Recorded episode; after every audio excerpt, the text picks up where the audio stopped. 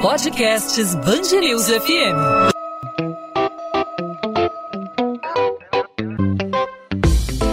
Dois às 20, com Maurício Bastos e Luana Bernardes.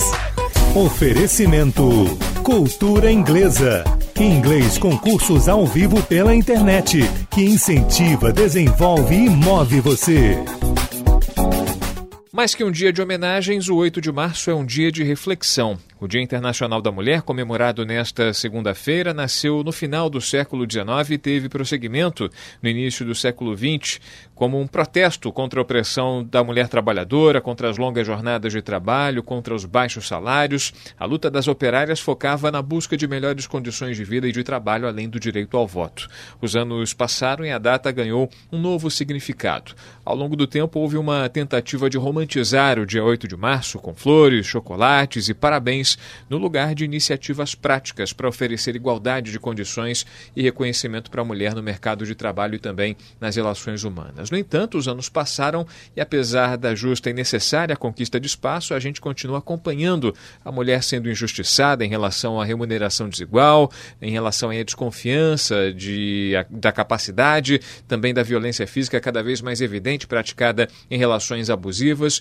E falando nisso, em meio à pandemia, um número gerou muito espanto. Do dia 13 de março de 2020 até o dia 31 de dezembro, mais de 73 mil mulheres foram vítimas de algum tipo de violência no estado do Rio de Janeiro. Isso significa que cerca de 251 mulheres foram vítimas em cada um dos 293 dias em que o estado teve algum nível de isolamento social em 2020. Esses dados fazem parte de um levantamento inédito do Núcleo de Estudos ISP Mulher do Instituto de Segurança Pública. Sobre esse assunto, sobre a conquista conquista da mulher de seu espaço, sobre a desigualdade que continua e sobre a violência que cada vez vem se evidenciando mais na nossa sociedade. A gente conversa com Cláudia Moraes, tenente-coronel da Polícia Militar do Rio de Janeiro, subchefe de programas de prevenção e a responsável pela coordenação do programa Patrulha Maria da Penha. Tenente-coronel Cláudia, obrigado por aceitar nosso convite aqui na Band News FM. Seja muito bem-vinda. Obrigada, eu que agradeço uh, ao convite da Band News para discutir nessa data tão emblemática, esse tema que é tão importante. Eu acho que a sua, a sua, a sua iniciativa, né, a sua fala inicial, ela já aponta para o tom mesmo, não é, de, de referência ao 8 de março, como um dia onde se fazem comemorações, mas é um dia para reflexões e para marcar posição também, né, e reconhecer que as mulheres ainda estão muito longe é, da, da, da, esperada né, igualdade, que é o que a gente espera, não é? E um dos reflexos mais, mais evidentes da desigualdade entre homens e mulheres é a violência.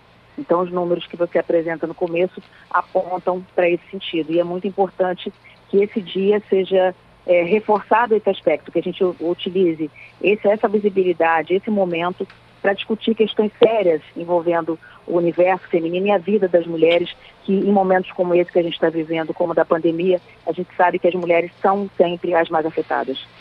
Tenente Coronel Cláudio Moraes, a gente tem números realmente que nos deixam muito preocupados, né? O número de casos que eu trouxe agora na apresentação do tema, né? O número de casos é 27% menor do que foi do que o registrado no mesmo período de 2019. Foram aí ao todo é, dois anos atrás, né? 2019, 102.344 vítimas, o que pode indicar ainda uma subnotificação por conta aí de todas as restrições impostas pela pandemia aí de Covid-19.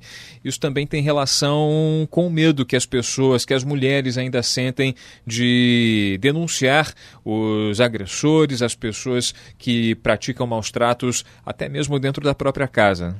Exatamente. Temos, é, quando falamos sobre registro, comunicação, notificação de violência contra a mulher, nós sabemos que vários fatores fazem com que essa mulher, é, por algum motivo, não registre.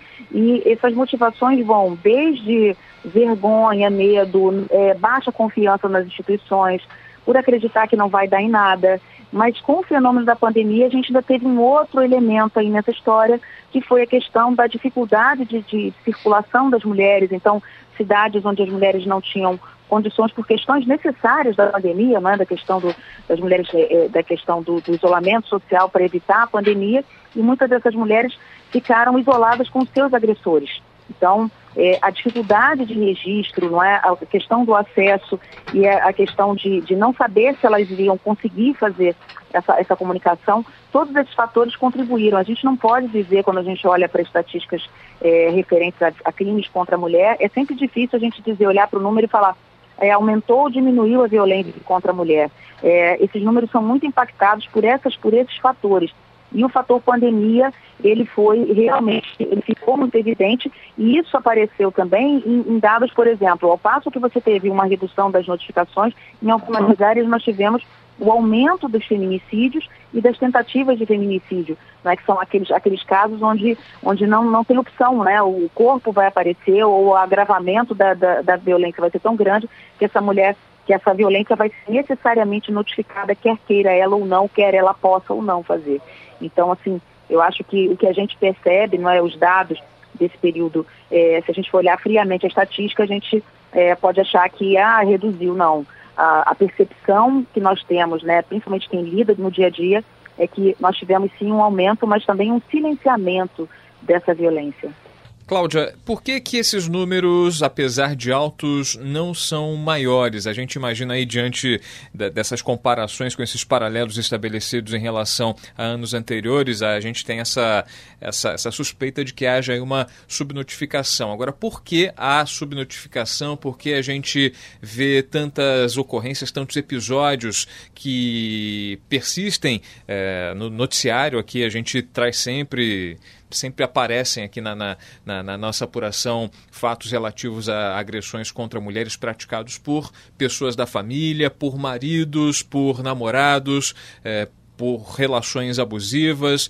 As mulheres ainda têm medo de denunciar, têm algum tipo é, de temor por represália ou a, a, a, sensação de que a impunidade é, vai fazer com que as coisas continuem no mesmo, no mesmo passo? É, tem vários fatores, né? Você já aponta alguns deles, né? Quando a gente fala é, de, de registros, não é? Como a gente falou inicialmente, vários fatores vão, vão fazer com que essa mulher é, é, é calcule, faça os cálculos, não é? Para para o registro ou não. Mas uma das questões que eu vejo e que me preocupam muito é que, por vezes, as mulheres que estão num relacionamento abusivo, que estão no, no que a gente chama de ciclo da violência, que é algo que, que, que se fala muito, né, se discute muito é, nos estudos sobre violência contra a mulher, que é que realmente é isso que acontece, que é o que faz com que a mulher permaneça por anos a fio dentro de um relacionamento abusivo, onde você tem, no primeiro momento desse ciclo, uma, uma, uma interação violenta, que pode ser através de uma de uma ameaça, de uma violência verbal, de uma violência psicológica. Essa violência ela, ela, se, ela vai, vai, vai extrapolar para uma violência física.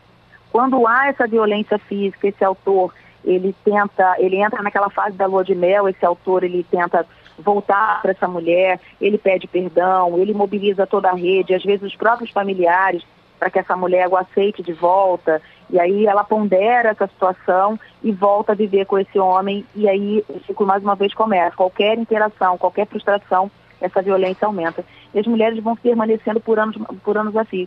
E uh, quanto mais tempo ela permanecer maior é o risco dela sofrer uma, uma violência mais grave, não é? E o que a gente percebe quando a gente vai analisar os casos, por exemplo, de feminicídio, tentativa de feminicídio, é, quando se vai analisar os registros, a maior parte das vítimas de feminicídio e tentativa de feminicídio, quando você vai buscar o histórico de registro, você pode imaginar, essa pessoa é, só tem registro de violência anterior na delegacia? Não, a maioria dos casos não há qualquer registro anterior. Quer dizer, essa mulher veio sofrendo por vários tipos de violência, não registrou e chegou ao ponto de um feminicídio. E o mais triste da, da questão do feminicídio, né, para tudo que a gente vê, a gente a, a perda da vida de uma mulher, é, é, e, o agravamento que tem dessa violência que se que, que, estende pela família inteira, o feminicídio, ele, ele, ele, ele elimina a vida dessa mulher e, e tira, e tira a, a paz e a tranquilidade de toda a família, porque esse crime afeta todos.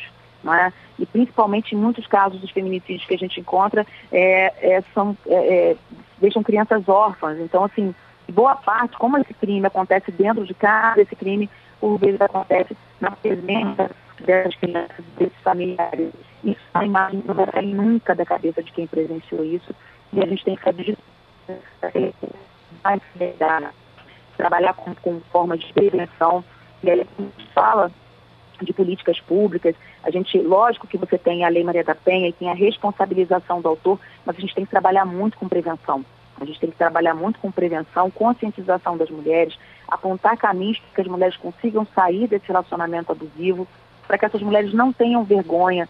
Não é? Muitas mulheres não falam da violência sofrida porque têm vergonha, mas ela tem que entender que vergonha quem tem que sentir é quem agride, não a mulher que está passando por essa situação. A gente está conversando aqui na Band News FM no podcast 2 às 20 com a Tenente Coronel da Polícia Militar do Rio, Cláudia Moraes. Ela é subchefe do Programa de Prevenção e uma das responsáveis pela coordenação do programa Maria da Penha. Agora, para a gente é, tentar entender e para passar para o nosso ouvinte ou para a nossa ouvinte que esteja acompanhando e tenha é, se sentido aí envolvida por tudo que a gente está falando, né? Já passei por isso, conheço alguém que já passou por essa situação de violência, de submissão em relação a alguém mais forte numa relação é, é abusiva. É, como a pessoa aciona a patrulha Maria da Penha? De que modo prático ela funciona? Tem um acompanhamento acompanhamento, essa questão do trabalho psicológico que a senhora bem destacou? Então, quando a gente, é, pra, quando a gente pensa nessa questão desse universo, né, existem mulheres que têm, que têm várias fases dessa questão da violência. Primeiro, o próprio número que você traz no, no, no, começo da, do, do, podcast fala sobre o universo de mais de 70 mil mulheres que, desde o início fizeram um registro e aí, essa violência foi desde uma violência psicológica, ameaça, um xingamento, até uma violência física, uma tentativa de feminicídio. Primeira coisa é que várias mulheres, é, é, quem, a mulher que passa por isso, ela não é única, várias mulheres, quando a gente é, convive e ouve as histórias, a gente encontra as semelhanças, questões estruturais do machismo estrutural nessa violência. Então, é, é, situações de em que, em que esse autor ele, ele, ele começa a limitar a, a, liberdade dessa mulher, ele começa a fazer com que essa mulher se isole dos seus amigos, dos seus familiares, a ponto dela é, ter como único núcleo da, da, da vida dela esse homem, não é? E aí isso fica mais difícil para essa mulher sair dessa situação. Então, a primeira coisa é a mulher identificar, ela falar sobre isso, ela buscar alguém com quem ela, com quem ela conviva não é? E com que ela, em quem ela confie para falar sobre isso, é? E aí nesse ponto a gente sempre fala, eu sou policial e lógico que a gente quer que as mulheres façam registro na delegacia, que denunciem, mas que elas também busquem fortalecimento numa rede de atendimento. E aí é aquela coisa, a, a psicologia ajuda muito. E aí nós temos os centros de referência, não é? Aqui no, no centro do Rio nós temos o CIAN Chiquinha Gonzaga, a gente tem o CIAN Baixada, a gente tem o CIAN Marcia Lira, nos municípios existem organismos de atendimento às mulheres, procurem esses órgãos, não é isso para qualquer mulher que esteja em qualquer parte do Estado, para que ela consiga identificar essa, essa situação e buscar qual é o melhor caminho para ela. Então, eu acho que a primeira coisa é identificar. E tem vezes que a mulher ela não consegue se dar conta. Ela leva um tempo para perceber, poxa vida, eu realmente estava num relacionamento abusivo e não percebia. Então, eu acho que o primeiro ponto é esse. Em relação ao acesso a serviços como a Patrulha Maria da Penha, o funcionamento da Patrulha Maria da Penha ele se dá à medida em que a mulher faz um registro de ocorrência, por exemplo, ela pode, é, numa situação emergencial, ela vai ligar 190, vai para a delegacia, vai fazer o registro e aí ela vai solicitar uma medida protetiva. O juiz é, da, da comarca na, onde ela morar vai deferir essa medida protetiva. Uma vez deferida essa medida protetiva, essa medida é encaminhada para o batalhão da área de moradia dessa mulher. E aí essa, essa, esse caso, não é, essa medida protetiva, com todas as restrições e orientações que o juiz passou para o caso dela, vão chegar para aquela equipe da Patrulha Maria da Penha, que automaticamente vai fazer o contato com essa mulher. Né? E esse primeiro contato é feito por telefone, não é de uma forma muito respeitosa, explicando o que aconteceu, que ela teve uma medida protetiva, e a partir dali a, a patrulha começa a entrar em contato, fazer um questionário, não é, de, de avaliação de risco, que é o questionário, é, que é um formulário nacional de risco, não é, que nós aplicamos aqui para a gente detectar qual é o grau de risco dessa mulher em relação a uma nova agressão ou até mesmo um feminicídio. E isso tudo, esse formulário, ele foi formulado é, através de juízes e promotores né, do, do CNJ e do, do Conselho Nacional de, de Procuradores para padronizar essa, esse, esse, esse questionário para que todas as pessoas que atuam nessa área consigam ajudar, ter, ter algum parâmetro para detectar o risco dessa mulher. Então, assim, existem vários fatores que, que já são importantes para a mulher que está numa situação de violência, ela já sinalizar o alerta. Por exemplo, se essa mulher está grávida, se essa mulher tem filhos pequenos, se essa mulher é, tem algum tem filho portador de necessidade ou ela é portadora de, de alguma necessidade especial, o risco dessa mulher ser vítima de feminicídio é aumentado.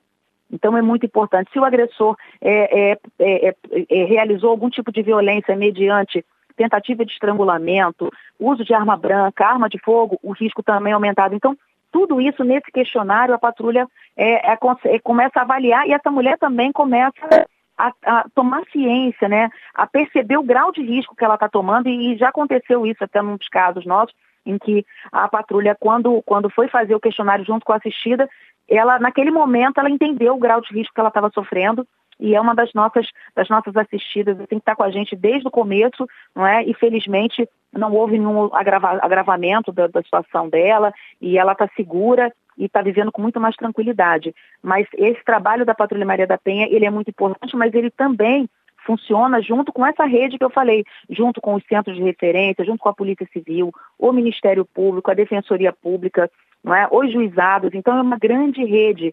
Então, por exemplo, nesse acompanhamento da Patrulha Maria da Penha, se o patrulheiro detectou que o, que o agressor, é, de alguma forma, vem tentando contato é, indevidamente com essa assistida ou é, é, é violou a medida protetiva, a primeira iniciativa é tentar fazer a prisão desse autor.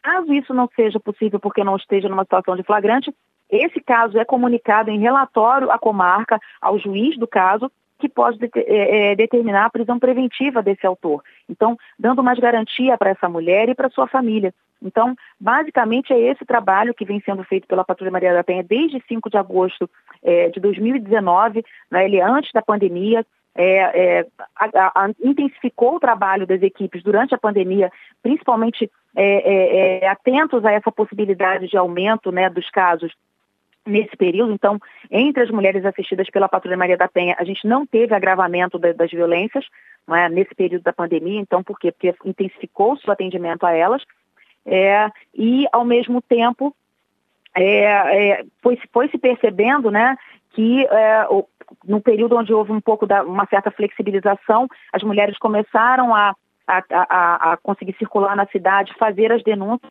a gente já teve um aumento maior, né, uma, um aumento da presença de assistidas. Já recebemos mais mulheres a partir de outubro né, do ano passado, mais mulheres foram chegando, né, um número mais significativo de mulheres foram chegando no, no programa e permanecendo. E hoje nós estamos com 14 mil mulheres atendidas com fiscalização de medidas protetivas e mais de 18 nesse universo, né? É, 18 mil mulheres que foram é, atendidas em algum momento pela Patrulha Maria da Penha, ou 18 mil mulheres em todo o estado. E nesse universo a gente tem desde mulheres é, em comunidades, mulheres aqui na capital, mulheres na, nas áreas rurais é, e até em comunidades tradicionais como aldeias indígenas são atendidas também pelas equipes da Patrulha Maria da Penha. Perfeito. Cláudia Moraes, tenente-coronel da Polícia Militar, uma das responsáveis pela coordenação do programa Maria da Penha, essa iniciativa fundamental nos dias de hoje e que tem representado um alento, um alívio para a população feminina do Rio de Janeiro, um dispositivo, uma ferramenta muito importante para combater a violência contra a mulher.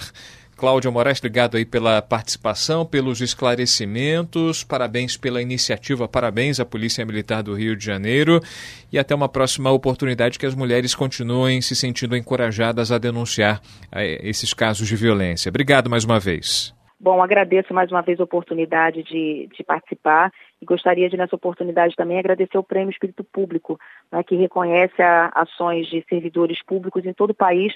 E no ano passado, por conta da ação da iniciativa da Patrulha Maria da Penha, eu fui uma das ganhadoras na categoria Segurança Pública. Então, acho que é muito importante o reconhecimento de ações como essa, que não são exclusividade no Rio de Janeiro, temos Patrulha Maria da Penha em outros estados, e que todas essas equipes, todas essas patrulhas vêm fazendo a diferença na vida de várias mulheres no Nordeste, no Sul do Estado, no Centro-Oeste. Então é muito importante que as pessoas saibam como esse, esse serviço ele é eficaz e efetivo. Obrigada mesmo. Nós é que agradecemos, Cláudio Moraes, tenente-coronel da Polícia Militar, e parabenizamos aí pelo trabalho e pela honraria, pela homenagem mais do que merecida. Até uma próxima oportunidade. Obrigado. Até, tchau. Obrigada. 2 às 20, com Maurício Bastos e Luana Bernardes. Ponto final no 2 às 20. O 2 às 20 é a Band News FM em formato podcast com os principais destaques da nossa cidade e do nosso estado, sempre disponível para você a partir das 8 da noite de segunda a sexta-feira nas principais plataformas de streaming de áudio ou no nosso site bandnewsfmrio.com.br no seu computador, no seu celular. Fique à vontade para ouvir onde e quando quiser. Nessa segunda-feira, a homenagem às mulheres de todo o mundo nesse dia 8 de março, que é mais que um dia de homenagens, né? um dia de reflexão, um dia que teve origem em protestos por melhores condições de trabalho ao longo do tempo. Esse dia 8 de março ganhou uma nova leitura, ganhou um novo significado. Muita gente tentou é, deturpar de alguma forma o significado do Dia da Mulher, mas acima de tudo é um dia de reflexão pelos problemas pelos quais a mulher passa, a mulher que é vítima diariamente de violência, vítima diariamente de opressão, de desigualdade no tratamento no ambiente de trabalho, dentro de casa. A igualdade é mais do que necessária, é urgente na nossa sociedade. A mulher deve estar em condições iguais na convivência com o restante da sociedade, na convivência com o homem. Não são concorrentes. Não se trata de fazer a mulher melhor do que o homem, mas dar condições para que ela ocupe seu espaço da melhor maneira possível. Podcast 2 às 20 volta nessa terça-feira claro, sempre com a sua participação, com assuntos relevantes para a nossa sociedade, relevantes para o Rio de Janeiro. E claro, a gente conta com a sua participação, não apenas ouvindo, mas interagindo, mandando a sua mensagem, fazendo a sua crítica, a sua sugestão, o seu comentário. Participe, a gente está esperando. Pelo meu perfil no Instagram, você manda a sua mensagem no Maurício Bastos Rádio. Manda lá sua mensagem no direct que eu respondo para você. Pode mandar também para o perfil da Band News FM, não apenas no Instagram, mas também no Facebook, no Twitter. Todos os caminhos te levam até a Band News FM. É só procurar Band News FM Rio nas nossas redes sociais. Podcast 2 às 20 volta nessa terça-feira e, claro, a gente conta com você, com a sua audiência, com a sua participação. Tchau, tchau, gente. Até lá.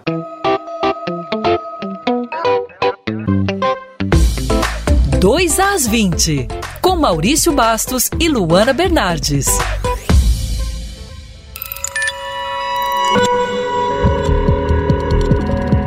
Podcasts Bangerils FM.